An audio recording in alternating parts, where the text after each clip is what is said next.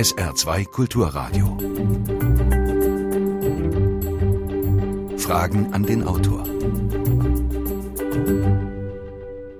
Am Mikrofon Jürgen Albers und wir sprechen heute mit Hans-Jürgen Jakobs zu seinem Buch Geist oder Geld, der große Ausverkauf der freien Meinung.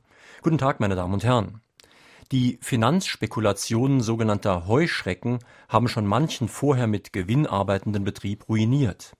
Noch problematischer wird die Ausrichtung auf kurzfristige maximale Renditen bei Medienunternehmen. Wo bleibt da ein hochwertiger Journalismus mit langfristigen Recherchen und kritischen Kommentaren? Wo bleiben Themen, die auf lange Sicht von größter Bedeutung sind, aber kurzfristig keine Quote und keinen finanziellen Gewinn versprechen? Welche Meinungen sind da noch frei? Herr Jakobs, ist dieses Problem, das ich gerade angedeutet habe, in Deutschland schon aktuell oder haben Sie eher Befürchtungen für die Zukunft? Man muss Befürchtungen für die Zukunft haben, aber es gibt äh, hier in Deutschland zwei prominente Fälle. Und wenn man hier eine erste Bilanz ziehen soll, muss man sagen, es ist eine sehr negative, eine verheerende Bilanz. Wir haben, wie gesagt, zwei Beispiele. Das eine ist die Berliner Zeitung, die ja in der alten DDR eine sehr auflagenstarke Zeitung war, dann vom Bertelsmann-Konzern herausgegeben wurde und jetzt seit nunmehr drei Jahren einer Investorengruppe rund um den nordirischen Investor David Montgomery gehört. Und wir haben in München die große Privatfernsehgruppe Pro7 Sat1 Media AG, die seit einigen Jahren im Besitz von sogenannten Heuschrecken, also von Private Equity Firmen ist. Bei beiden Beispielen stellt man fest, dass die Qualität gelitten hat, dass es eine übermäßige Renditeorientierung gibt und dass es heftigste Verwerfungen beim Personal gibt. Das heißt, es sind Leute entlassen worden, Redakteure gibt es weniger, es gibt weniger Leute, die recherchieren und so weiter. Hat sich das auch so sehr auf die Qualität des Programms bzw. der Zeitung ausgewirkt, dass die Hörer, Seher oder Leser das gemerkt haben? Natürlich, die Leser merken es beispielsweise, indem die Zeitung plötzlich dünner wird, weil weniger Papier eingesetzt wird. Sie merken es, weil bestimmte bekannte Journalisten, die vorher dort gearbeitet haben, plötzlich nicht mehr dort sind weil es das Geld nicht mehr gibt und weil sie weggehen, weil die Redaktionen verkleinert werden. Die Zuschauer merken es, weil bestimmte Formate nun auf einmal eingestellt werden und weil von Journalismus wenig zu sehen ist. Ich habe mich oft gefragt, ob man den Investoren da überhaupt Vorwürfe machen kann, denn es liegt ja wohl auch daran, dass die Mehrheit der Bevölkerung auf Niveau gar nicht so viel Wert legt. Nun, erstmal ist es etwas Besonderes, wenn man im Mediengeschäft unternehmerisch aktiv ist. Ähm, es gilt ja generell der Grundsatz, dass Medien nicht einfach nur Wirtschaftsgut sind, das sind sie sicherlich auch, aber zu einem großen Teil auch Kulturgut, weil sie haben eine wichtige Funktion für die Gesellschaft. Sie informieren die Bürger, sie bereiten die Meinungsbildung vor. Und das ist eine ganz entscheidende Funktion und deswegen gibt es im Gesetz auch ganz bestimmte Vorkehrungen. Artikel 5 des Grundgesetzes ist ein Auftrag. Es ist nicht der Auftrag, möglichst viel Geld zu verdienen, sondern die Bevölkerung mit journalistischen Angeboten zu versorgen. Und danach müssten sich auch Investoren richten. Und ganz einfach die angelsächsische äh, Mechanik des Finanzkapitalismus zu übertragen, die wir auch in anderen Branchen erleben, also die Rendite auf 20, ja sogar auf 30 Prozent hochzutreiben, das bedeutet hier und bewirkt hier einen besonderen Flurschaden und ist eine Verarmung der Gesellschaft an einer ganz, ganz wichtigen Funktion. Und es das heißt ja dann auch, wie bei anderen Betrieben, dass ein Betrieb kaputt saniert wird. Das heißt, er wirft vielleicht ganz kurzfristig mal 20 Prozent Rendite ab, ist aber dann so ruiniert, dass auch die Zeitung kein Ansehen mehr hat und auch als Zeitung dann eigentlich kaputt geht. Bei Zeitungen ist es besonders schlimm, weil die Bürger, die Leser natürlich erwarten, dass sie unabhängig informiert werden, dass sie eine valide Information bekommen, die geprüft ist, die einigermaßen der Wahrheit entspricht. Und um dies äh, leisten zu können, müssen Redaktionen natürlich gut ausgestattet sein. Und wenn die Texte hier schlechter werden, dann sinkt irgendwann einmal das Vertrauen der Leser in die Redaktion. Dann glauben sie das nicht mehr und dann auf einmal werden Zeitungen auch ersetzbar. Damit aber fehlt ein wichtiger Beitrag für die Meinungsbildung. Mhm. Ein Hörer aus Quirnbach in der Pfalz hat schon vor der Sendung eine Mail geschickt. Er will, dass Sie mal die Medienkonglomerate in Deutschland benennen, also die Medienlandschaft. Welche Zeitungsverlage und Rundfunkanstalten außer den staatlichen arbeiten noch relativ unabhängig, die also nicht gänzlich das Lied dessen singen müssen, dessen Brot sie essen? Nun, generell ist es mittlerweile ein sehr schwieriger Markt geworden. Wenn man das beobachtet, äh, den Zeitungsmarkt in Deutschland, so stellt man fest, dass es inzwischen mehr Verlage gibt, die zum Verkauf stehen, als dass es Interessenten gibt, die Zeitungsverlage kaufen wollen. Das ist ein großes Problem. Selbst der Axel Springer Verlag, der größte Zeitungsverlag in Deutschland, denkt ja darüber nach, seine Regionalzeitung zu verkaufen, weil er sich ganz auf Bild und auf die Weltgruppe konzentrieren will. Wir beobachten, dass der klassische Typ des Verlegers, der äh, überzeugt war von der publizistischen Wichtigkeit und auch von der Mission, politisch aktiv zu sein und die Bevölkerung entsprechend äh, zu versorgen, dass dieser Typus im Schwinden ist. Einer der übrig gebliebenen ist noch Alfred Neven Dumont in Köln, das ist mittlerweile 82 Jahre alt und hat den Verlag Neven Dumont Schauberg. Dazu gehört der Kölner Stadtanzeiger und die Frankfurter Rundschau. Aber er selbst sagt von sich, dass er ja einer aussterbenden Spezies angehört. Und inzwischen haben wir auch in diesem Bereich den Typus des Managers, der sehr kosteneffizient arbeitet, dessen wichtigsten, wichtigste Helfer Controller sind und der vor allen Dingen sich diesem Geschehen über die Betriebswirtschaft nähert, weniger über die Publizistik.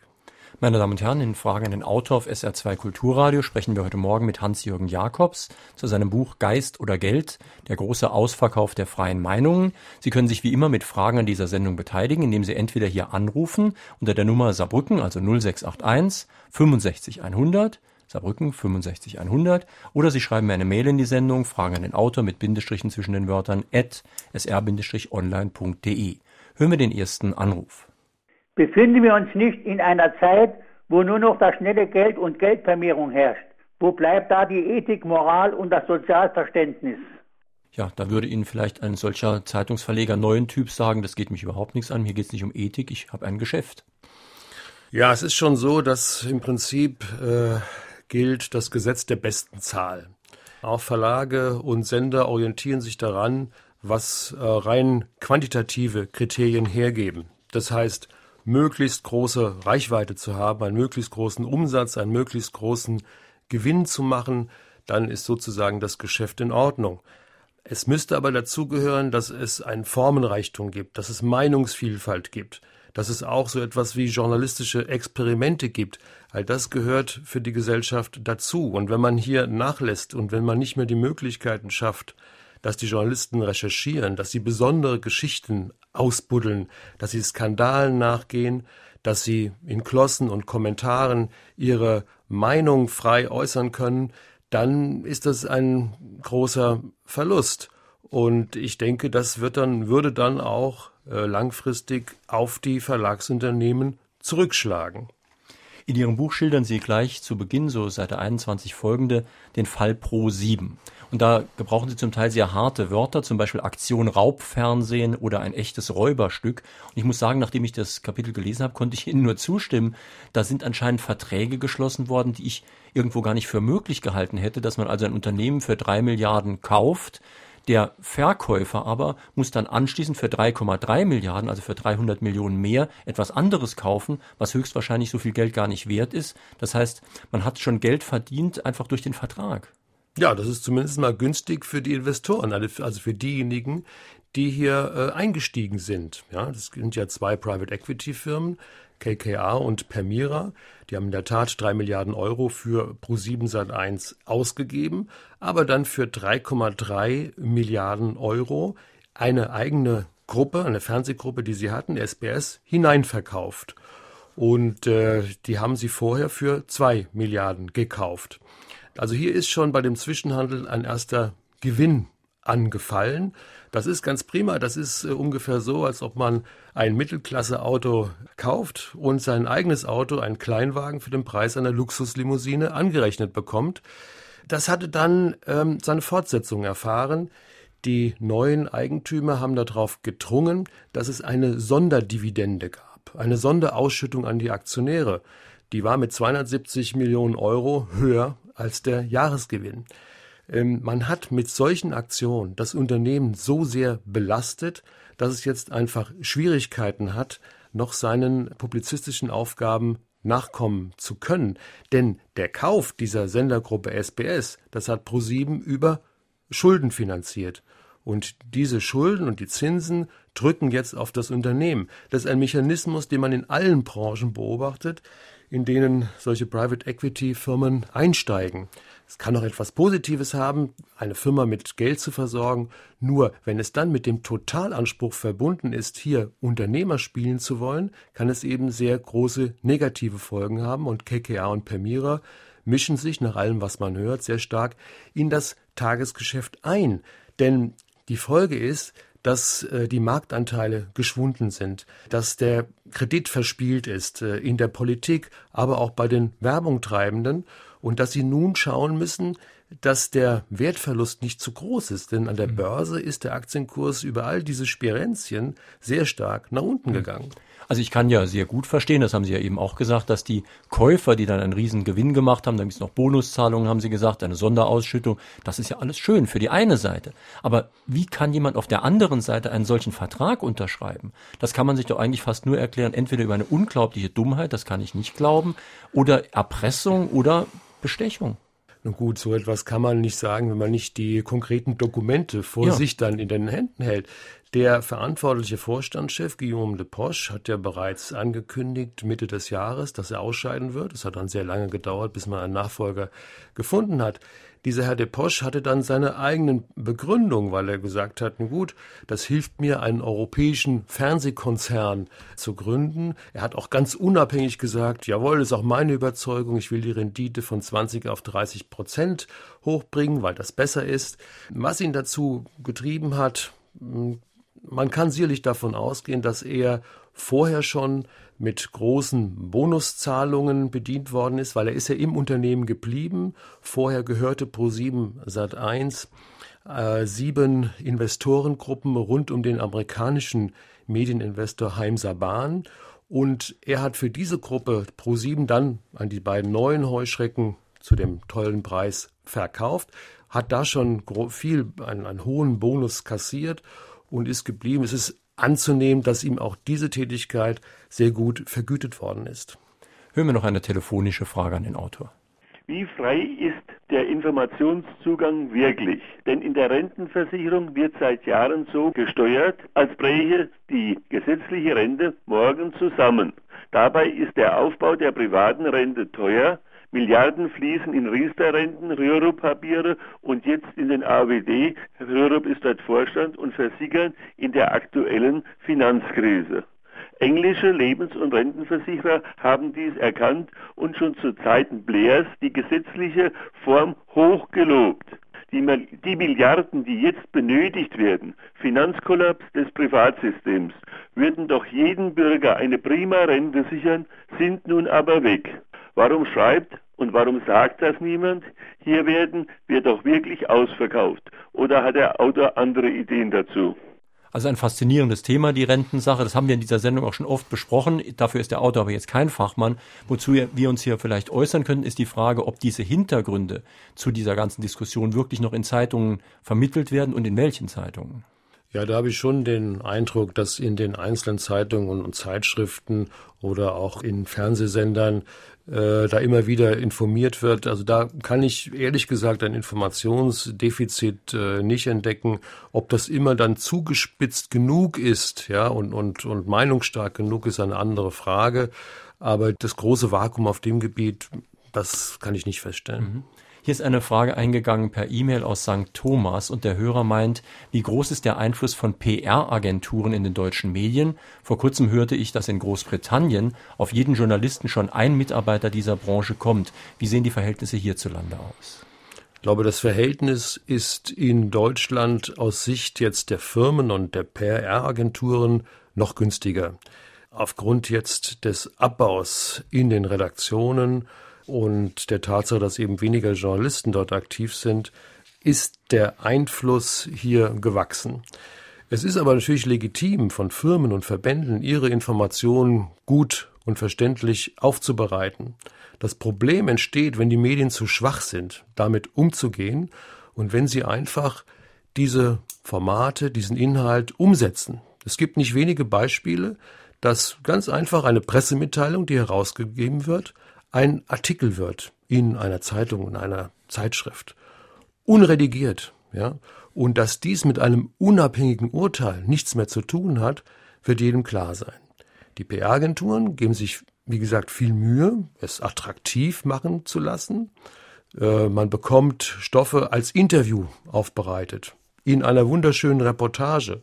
Der Journalist muss dann gar nicht mehr viel tun und hat sofort einen ganz attraktiven Stoff, ohne dass eine Prüfung der tatsächlichen Verhältnisse erfolgt.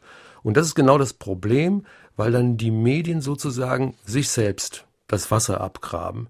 Ihre Raison d'être ist und ihre, der Grund für die Glaubwürdigkeit, dass sie sich unabhängig ein Urteil bilden. Und in all diesen Fällen ist es nicht mehr der Fall und deswegen dürfen Redaktionen nicht zu knapp gefahren werden. Mhm. Das wäre jetzt also ein Beispiel dafür, dass Journalisten auf der Seite der Zeitungen oder anderer Medien relativ leicht Geld verdienen können, indem sie einfach das nachdrucken oder nachplappern, was ihnen schon gesagt wird.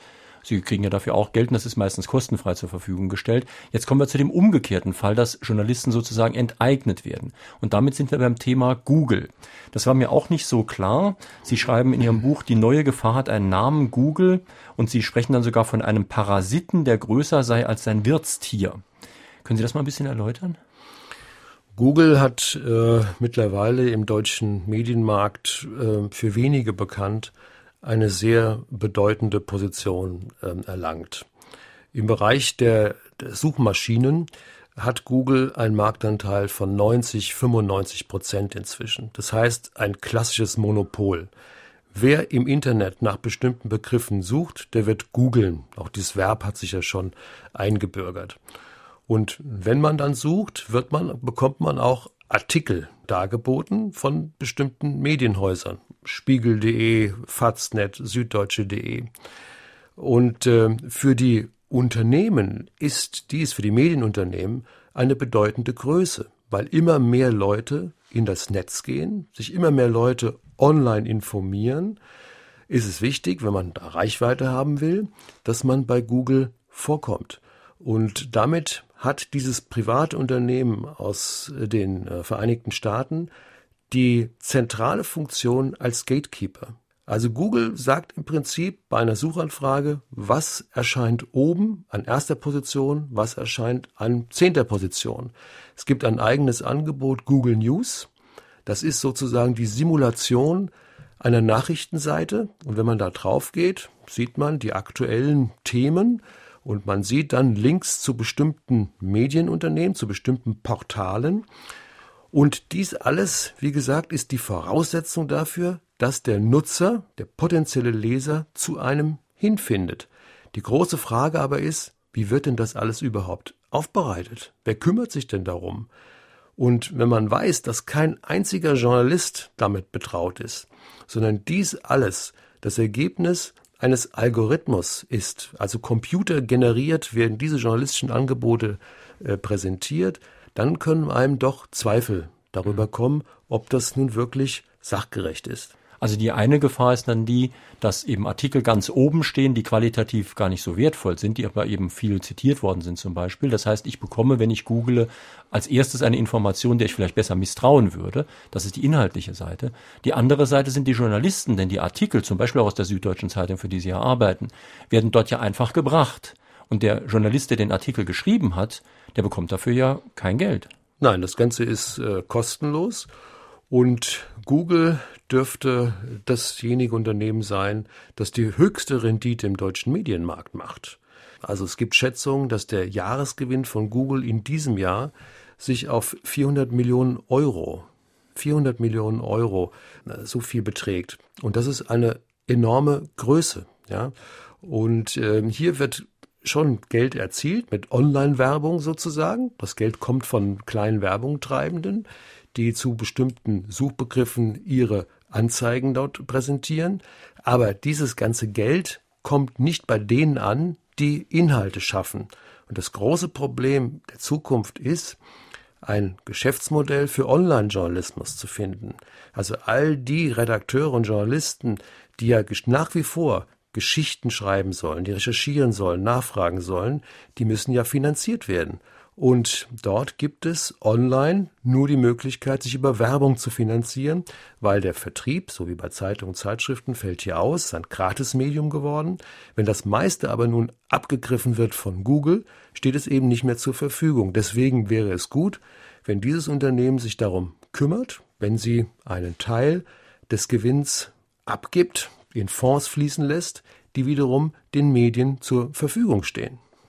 Der ehemalige Herausgeber der New York Times, John Swainton, und ein früherer Mitherausgeber der FAZ, Paul Sethe, haben schon vor Jahrzehnten darauf hingewiesen, dass die Meinungsfreiheit nur die Freiheit der Meinung der Superreichen ist und dass sie die Medien dafür nutzen, diese Meinung zu verbreiten. Wie kommt es, dass heute, 10, 20, 30 Jahre später, noch so ein Erstaunen herrscht über diese Zustände? Ich verstehe das nicht. Ja, Paul Sethe hat ja gesagt, es war 1965, dass die Pressefreiheit die Freiheit von äh, 200 wohlhabenden Personen ist, die eigene Meinung zu äh, verbreiten. Und er hatte damals schon gesehen, dass es in Zukunft wahrscheinlich noch weniger Personen sein werden, die dieses Privileg in Anspruch nehmen. Nun ist es ja so, dass da auch äh, Redaktionen es damit zu tun haben. Diese Redaktionen, die reiben sich in der Regel mit solchen Eigentümern. Also ganz so eindimensional ist es nicht. Aber er weist auf das Problem einer großen Medienkonzentration hin. Und diese Konzentration ist weltweit gestiegen, weil eben es hohe Kapitalkosten gibt, weil die Expansion in andere Länder finanziert werden muss. Und äh, dies bedingt natürlich, dass wir einen gewaltigen Machtzuwachs erleben. So jemand wie der mittlerweile amerikanische Medienunternehmer Rupert Murdoch, der gebietet weltweit über Zeitungen, Zeitschriften und Fernsehsender. Er ist hier in Deutschland bei Premiere aktiv und er hat in Amerika jetzt inzwischen das Wall Street Journal gekauft und macht mit dem Wall Street Journal jetzt, will er der New York Times Konkurrenz machen. Jemand, der auch äh, überzeugt ist von bestimmten neoliberalen politischen Erwägungen und dem es Spaß macht, Themen aus seiner Sicht äh, zu befördern, die seinen Zielen nutzen. Das heißt, in dem Fall wird das den Journalisten fast vorgeschrieben, welche Themen sie mit welcher Zielrichtung behandeln sollen. Nun gut, das erfolgt ja über die Auswahl von Chefredakteuren, also Chefredakteure, die dann genauso ticken wie der Verleger, die werden dafür sorgen, dass die entsprechenden Gedanken sich verbreiten. Man kann so etwas nicht bis in das Letzte regeln. Man kann nur ein Klima schaffen und in solchen Redaktionen, in solchen Imperien weiß man, wie der erste Mann im Staat sozusagen, wie mhm. dieser erste Mann denkt und was er will. Hören wir gleich noch eine Frage. Guten Tag, ich hätte eine Frage an den Autor. Es geht eigentlich um die regionale Zeitung, die Saarbrücker Zeitung. Ich äh, habe da bemerkt, dass immer mehr Berichte Hintergrund Bildzeitung erscheinen, ich ärgere mich darüber kaputt, weil ich nämlich generell überhaupt niemals die Bildzeitung lese, weil ich einfach dagegen bin. Und da wird mir immer was vorgesetzt, was ich überhaupt nicht will. Und das Vertrauen schwindet immer mehr. Ich möchte gerne wissen, was der Autor dazu meint. Der Autor, der aus München guckt, guckt mich ratsuchend an. Und so ganz genau habe ich auch nicht verstanden, worum es geht, denn dass die Bildzeitung direkt in der Saarbrücker Zeitung vorkommt, das ist ja jetzt wirklich nicht der Fall. Aber vielleicht kommen ähnliche Themen vor. Und das trifft ja nicht nur auf der Saarbrücker Zeitung zu, sondern Bild gibt ja oft Themen vor, die dann in sehr vielen Zeitungen auch wiedergegeben werden. Ja, Bild hat ja nun auch bestimmte Exklusivinformationen, Exklusivinterviews und die werden dann verbreitet über die Presseagenturen und mit Verweis auf Bildzeitung finden die natürlich dann Eingang auch in regionale Medien. Die Politik in Berlin ist ja dazu übergegangen, schon vor einigen Jahren die Bildzeitung als Leitmedium dahinzustellen und zu interpretieren. Für die Politik ist die Bildzeitung die Nummer eins in Deutschland. Warum? Weil es hier möglich ist, kurze, prägnante Nachrichten, zu transportieren und weil die Bildzeitung wichtig ist, um ein Image zu schaffen. Wer also jetzt vor Wahlen wird das wichtig sein, wer sich als äh, attraktive menschliche Persönlichkeit präsentieren will, der wird auch im halbprivaten Rahmen sich der Bildzeitung stellen und so zu versuchen, ein positives Image zu schaffen. Vom das war ja schon das System Schröder, ne? Das ist das System Bild, Schröder. Bams und Glotze. Genau, er selbst hat ja diesen Satz nie dementiert, der ihm zugeschrieben wurde. Und äh, für ihn war es wichtig, hier große Teile der Bevölkerung zu erreichen und mit einem positiven Eindruck sozusagen die Wahlentscheidung vorzubereiten. Das ist natürlich insofern problematisch, also nicht nur wegen der Bedeutung, die die Bildzeitung dadurch gewinnt, sondern auch, weil sich die Politik dadurch ändert. Man macht also eine Politik von Schlagworten, von Image, man gibt keine Hintergrundinformationen mehr und die Politik passt sich dem an. Ja, die, die Politik ist dazu übergegangen, sich medial zu inszenieren. Man bereitet vor, wie denn der eigene Auftritt, die eigenen Ideen wohl ankommen. Das bereitet man vor in Verbindung mit äh, Spezialagenturen, mit Beratern und dann setzt man gezielt Themen. Das Ganze heißt Agenda-Setting ja, und soll in Beziehung auf Wahlen, wie gesagt, einen größtmöglichen Zuspruch erreichen. In Wirklichkeit geht es ja in der Politik darum, dass man eine harte Programmarbeit macht, dass man in den Parteien über anstehende Probleme diskutiert und dann Lösungen vorbereitet. So hat Politik all die Jahrzehnte äh, funktioniert. Inzwischen ist dies abgelöst wurden durch ein kurzfristiges Denken. Man könnte sogar sagen, das entspricht dem Quartalsdenken der Firmen, die von der Börse getrieben sind und mit möglichst guten Quartalsergebnissen einen hohen Aktienkurs erreichen wollen. In der Politik ist das die sogenannte Währung Aufmerksamkeit. Wie oft kommt man vor? Wie oft berichten die Medien überein? In welchem Kontext? Ist man sympathisch? Und wenn man nur dieses Bild erreichen, korrigieren und verbessern will, dann bleibt natürlich wenig für eine ernsthafte, langfristige politische Arbeit. Und das kann auch den wirklichen oder sogenannten Prominenten selbst schaden. Sie schreiben in Ihrem Buch irgendwo, dass diese Medienhypes, also diese Übertreibungen, durchaus den vielbeschworenen Blasen an der Börse ähneln. Denn es ist ja auch oft zu beobachten, das ist so ein Hosiana Kreuzigedien. Erst wird jemand hochgeschrieben, dann wird er fertig gemacht. Schröder hat sich ja auch am Anfang mit seinem Privatleben geradezu in die Presse gedrängt. Später hat er sich beschwert, dass er dann auf seinem Privatleben rumreiten. Das heißt, da kommt ein ganz neuer Typ Politiker ins Spiel, wird aber auch ganz anders behandelt. Er wird auch sehr respektlos auf längere Sicht behandelt und das kann auch zu der Politikerverdrossenheit, über die viel geredet wird, beitragen. Ja, Schröder ist das Musterbeispiel dafür. Er ist ja als Medienkanzler beschrieben worden. Es hat ihm Spaß gemacht, in, in große Unterhaltungsshows auch im Fernsehen hineinzugehen. Das Fernsehen äh, beispielsweise hält da solche Formate vor wie Beckmann und Kerner. Und bei diesen Entertainern, das Moderatoren werden zu Entertainern, ist es äh, für die Politiker leicht dorthin zu gehen, weil man muss ein bisschen was Privates, etwas Amüsantes abliefern und schon funktioniert die Sendung und die Quote ist gut und der Moderator ist zufrieden.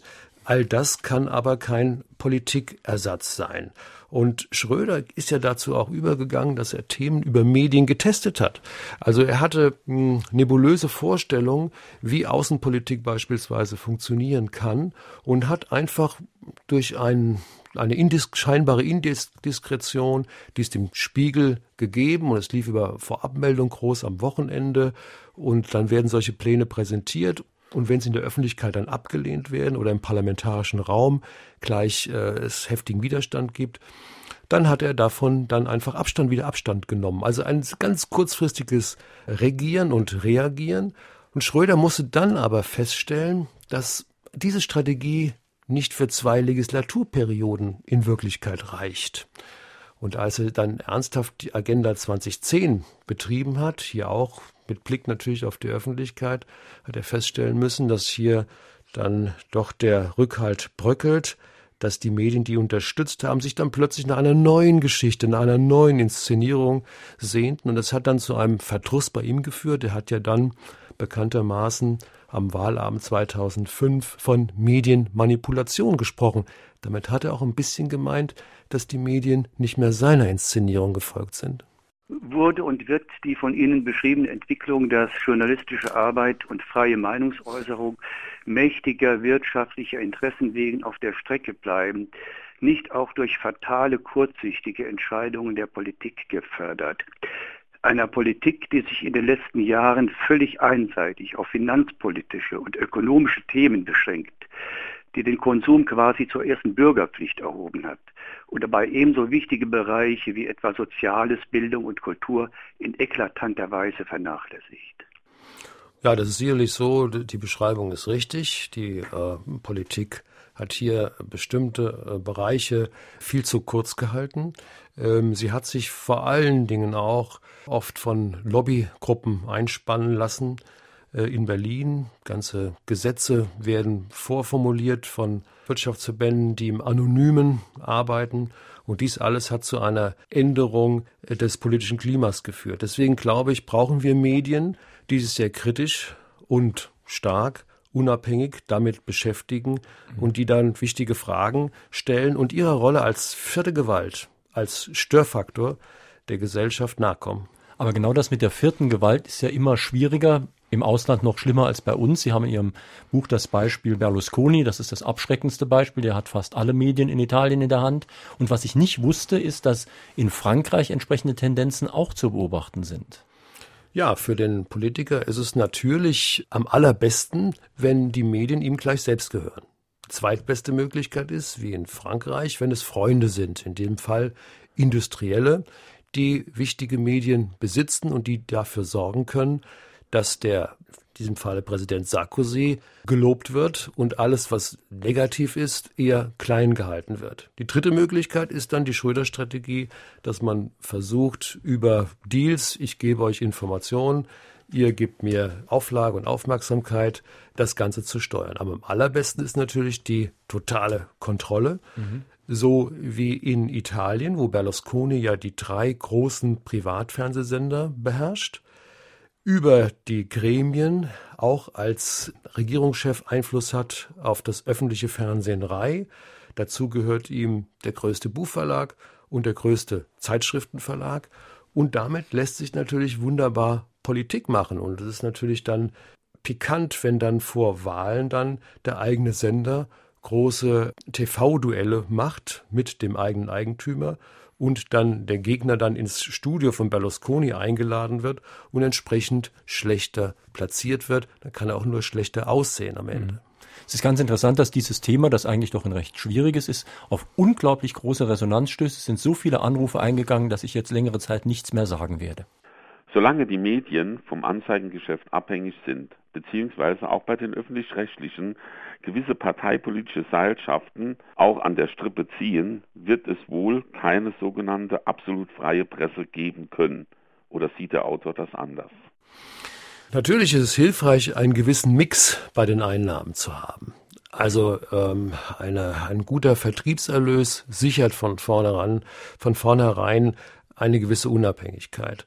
Es ist aber in den letzten Jahrzehnten immer so gewesen, dass die Anzeigen zu einem großen Teil zum Umsatz von Verlagen beigetragen haben und es hat den Spiegel nicht schlechter gemacht all die Jahrzehnte. Es war also trotzdem sehr viel möglich an gelebter Meinungsvielfalt und der Punkt ist natürlich, wenn es dann eine hundertprozentige Werbefinanzierung geben sollte, dann ist dies eine schlechtere Welt sozusagen. Aber auch da können sich Redaktionen behaupten. Sie müssen sich auch behaupten, denn Medien sind für die Werbung nur interessant, wenn sie ihre Rolle spielen können und ihre Unabhängigkeit leben, wenn man ihnen glaubt. Wenn man ihnen nicht mehr glaubt, ist es ohnehin vorbei. Wir erleben leider, dass die Firmen dazu übergehen, die Gelder weniger, sagen wir mal, anderen Medien zu geben. Dann müssen sie immer da, damit rechnen, dass sie auch kritisiert werden. Sie können natürlich auch mit dem Geld ihre eigenen Medien machen, ihre eigenen Zeitschriften, ihre eigenen tollen Websites. Warum sollen sie denn immer nur für die anderen produzieren? Sie können das selbst das auch aufbereiten. Und das ist eine Tendenz, die man auch in den USA sehr stark sieht. Und äh, in diesem Zusammenhang ist es natürlich wichtig, dass die öffentlich-rechtlichen Sender ihren Funktion, ihrer, ihrem Programmauftrag nachkommen, dass sie den wirklich leben und äh, hier unabhängig sind. Die Politik äh, hat natürlich einen gewissen Einfluss, das hatte sie immer. Es muss aber hier durch offene Diskussionen rund um die Gremien in Verbindung auch mit Zeitungen, Zeitschriften, mit der Öffentlichkeit dazu kommen, dass der möglichst klein wird und ist.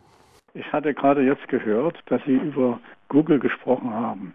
Wie ist denn überhaupt die Stellung des Autors zum sogenannten Web 2.0, zum Social Web?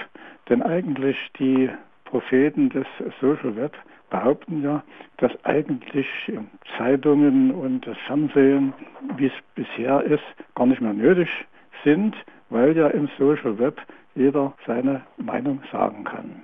Bitte kurz erklären, was dieses sogenannte soziale Netz ist. Ja, Web 2.0 steht eben für alle Formen des Mitmach-Internets, dass also die einzelnen Bürger auch zu Bürgerjournalisten werden können und äh, auf ihren Homepages oder auf äh, bestimmten Community-Angeboten ihre Meinung sagen und austauschen. Und das ist in der Tat ein lebhafter Beitrag auch zur Meinungsvielfalt. Das ist gerade in Nischen eine sehr adäquate Form des Miteinander sich Verständigens. Dort kann man sich auch gut informieren. Nur wer glaubt, dass man mit diesen Mechanismen auf einmal das Mediensystem abschaffen will, der irrt meines Erachtens ganz gewaltig. Wenn wir keine Zeitungen hätten, keine Sender hätten, keine Zeitschriften, würde uns gewaltig etwas fehlen. Denn wir brauchen ja Plattformen, auf denen große Themen diskutiert werden. Und wir brauchen starke Redaktionen, die, wie gesagt, Skandalgeschichten nachgehen und die entsprechend mit Geld ausgestattet sind. All das wird man im Web 2.0 nicht finden. Dort findet man eine schnelle Meinungsäußerung. Wenn es um die Politik geht, findet man dies und das. Dort gibt es auch viel Kompetenz in den jeweils unmittelbaren Lebensbereichen. Das ist auch interessant, das zu erfahren. Aber die Politik kann damit nicht geschaffen werden. Ja, folgende Frage habe ich. Ich stelle fest, dass Zeitungen, wenn es um verlagsinterne Mitteilungen über Entlassungen von Redaktionsmitgliedern oder die Geschäftslage des Vereins geht, zu dem die Zeitung selbst gehört, gar nicht oder nur einsilbig schreiben. Man muss dann hierüber in anderen Zeitungen nachlesen. Also, wie unabhängig ist die Redaktion einer Zeitung, wenn es um die Berichterstattung über die Situation des eigenen Verlages geht? Nun, das ist sicherlich ein, ein schwieriges Feld, weil man muss ja sagen, Journalisten sollten nicht befangen sein, wenn sie über bestimmte Themen schreiben. Und in diesem Fall sind sie wahrscheinlich befangen, weil sie im Zweifel zu viel wissen zu einem Thema. Aber die Frage ist natürlich berechtigt, ist, man darf das auch nicht aussparen. Man muss schon auch sachlich darüber informieren, was im eigenen Verlag möglich ist.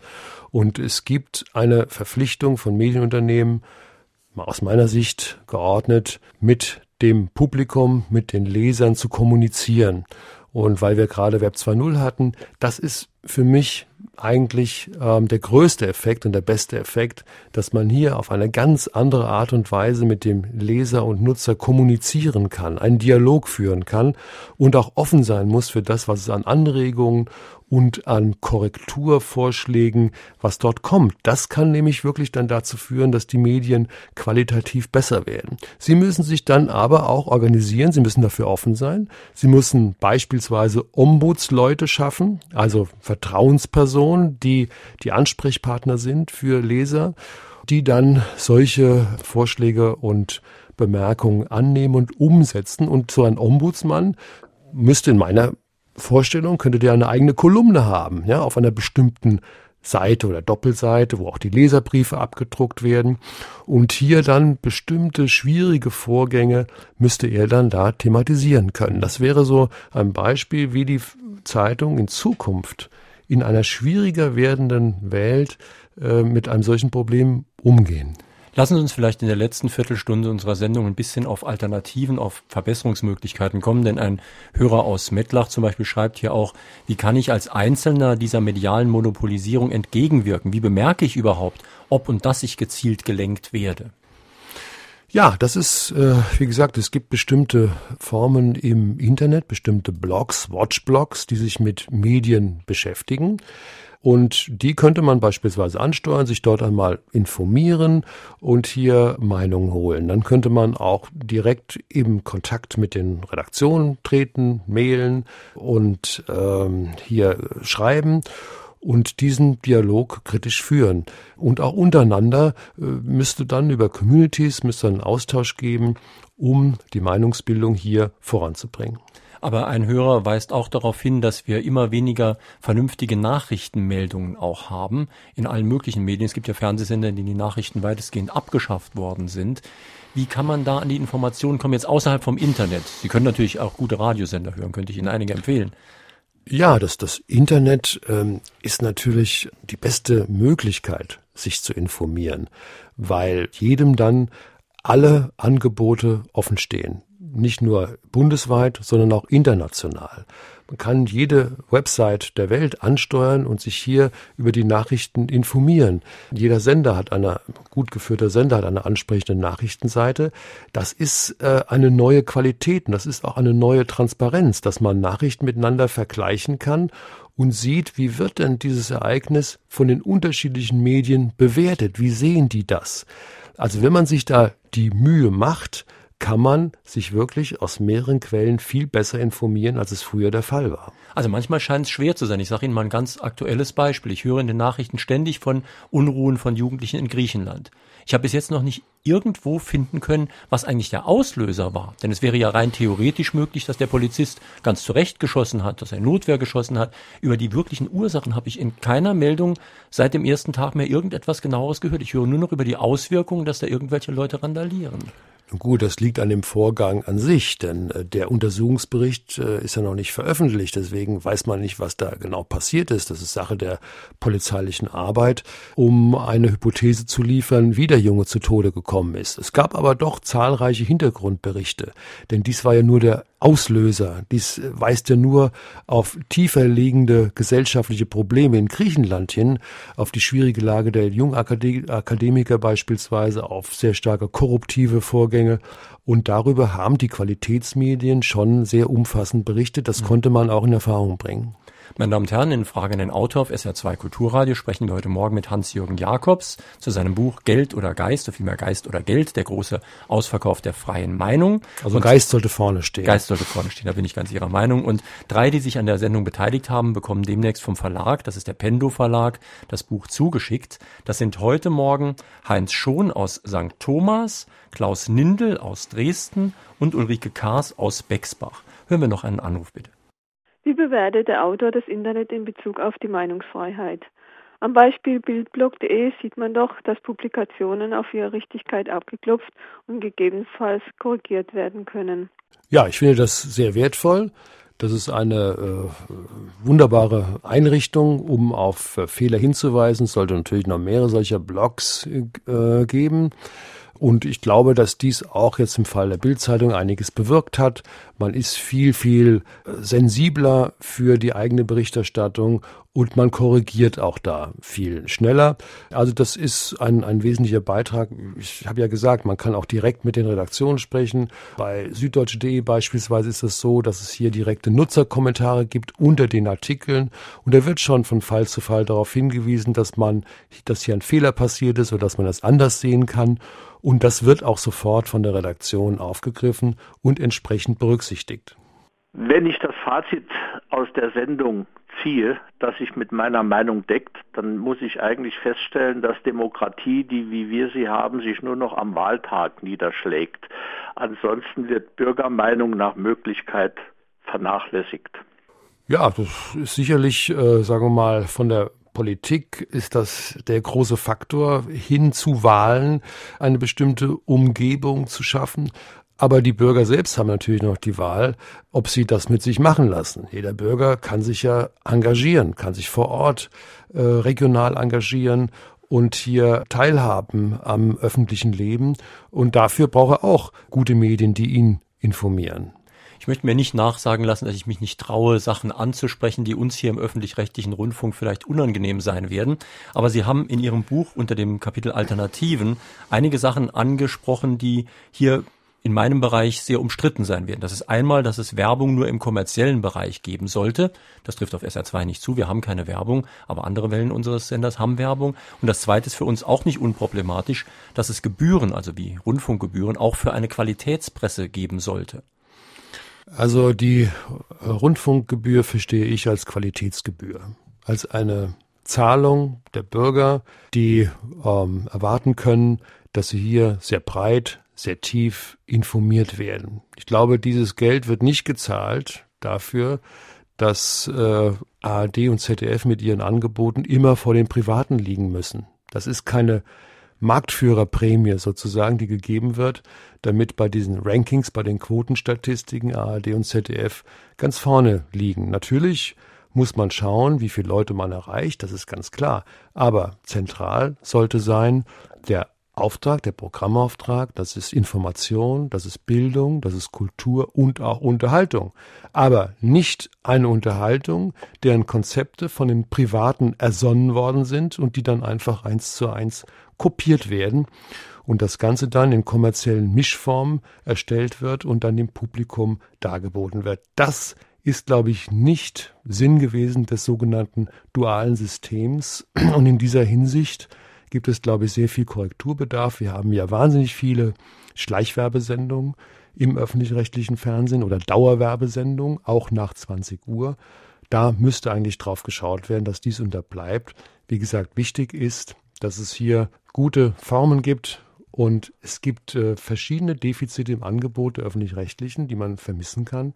Beispielsweise sehr gute 1 zu 1 Formate, so wie es früher war, dass ein Politiker sozusagen im Kreuzverhör an vor Rede und Antwort stehen muss.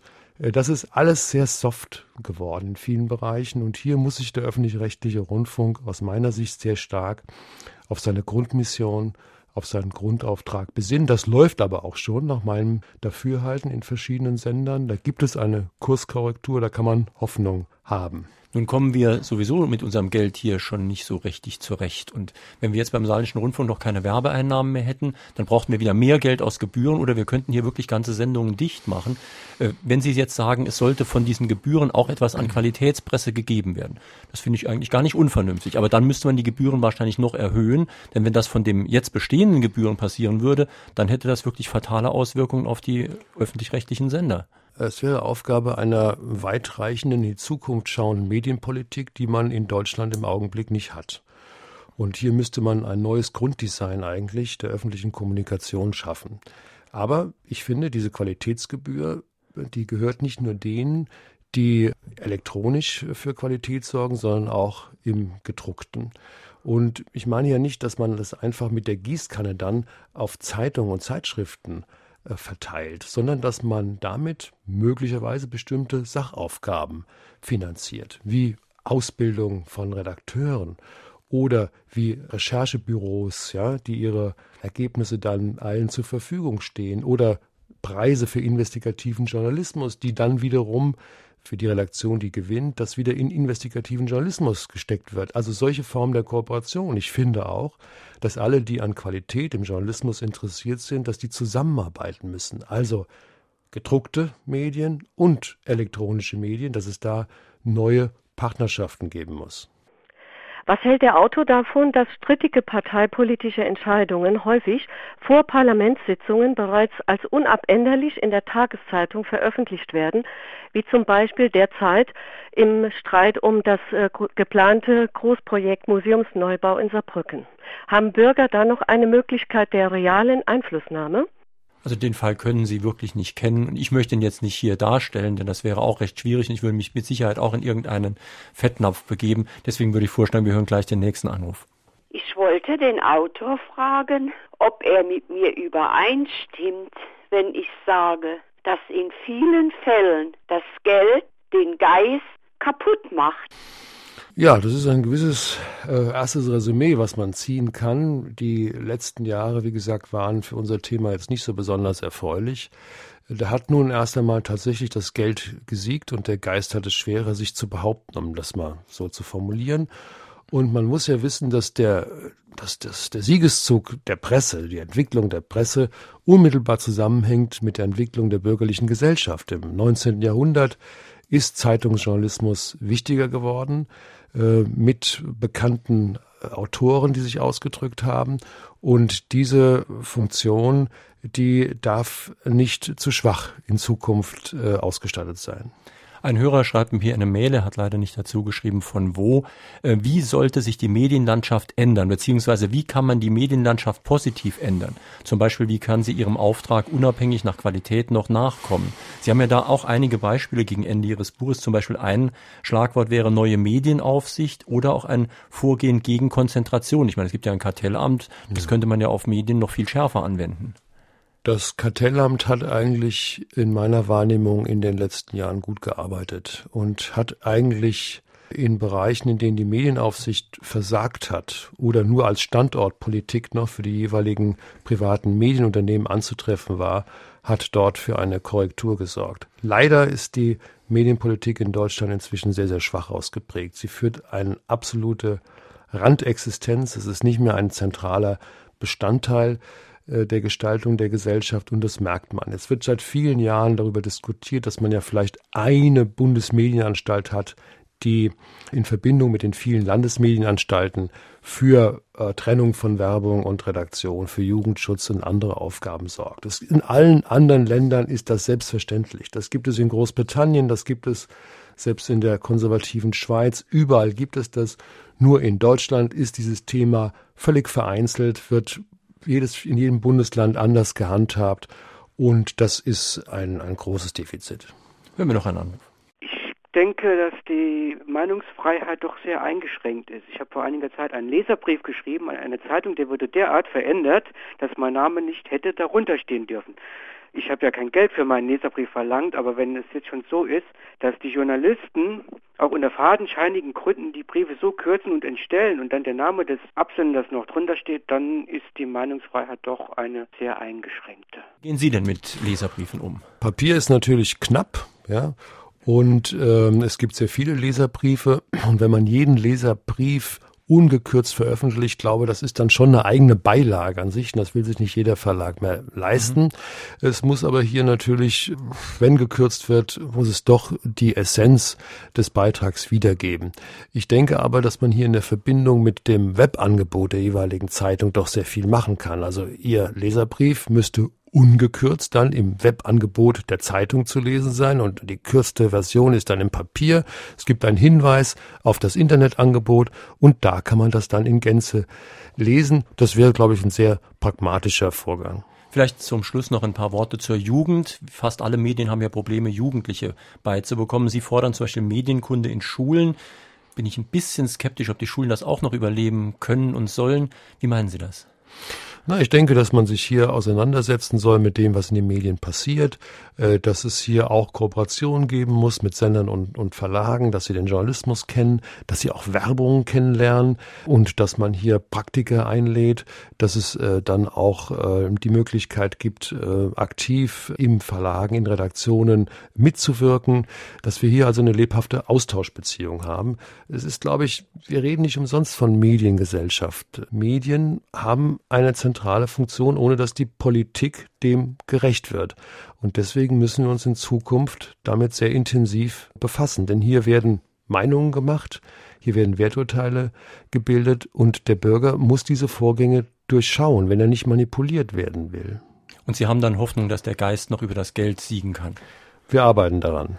Meine Damen und Herren, in Fragen an den Autor auf SR2 Kulturradio war das heute Morgen Hans-Jürgen Jakobs zu seinem Buch Geist oder Geld, der große Ausverkauf der freien Meinung. Dieses Buch ist bei Pendo erschienen, kostet 18 Euro. Die Sendung, die Sie gerade gehört haben, stelle ich morgen früh ins Internet. Sie können sich dann herunterladen, nochmal anhören, kopieren und so weiter. Wir haben ja noch ein zweites Abruffach im Internet, ein sogenanntes Podcast-Fach. Das ist unser Klassikerfach. Da habe ich jetzt eine Sendung von 1986 eingestellt. Klaus-Peter Liegfeld, Frank Witschow, 427 im Land der grünen Inseln. Das ist ein wunderschönes Beispiel dafür, wie Umweltschützer teils völlig übertrieben haben, teils aber auch im Trend durchaus Recht behalten haben. Hier auf SR2 Kulturradio folgt jetzt gleich das Konzert. Ja, und am nächsten Sonntag, da ist unser Thema das eigene Buch über Radioklassiker 40 Jahre Fragen an den Autor. Über 2000 Sendungen in 40 Jahren, das ist schon ein Stück Radiogeschichte. Wie machte man damals Sendungen? Wie reagierte man auf die Bildungskatastrophe? Wie wurde über Frauenquoten diskutiert, über Sozialpolitik, über gesunde Ernährung? Das also am kommenden Sonntag. Schönen Tag, schönes Weiterhören hier auf SR2 Kulturradio wünscht Jürgen Albers.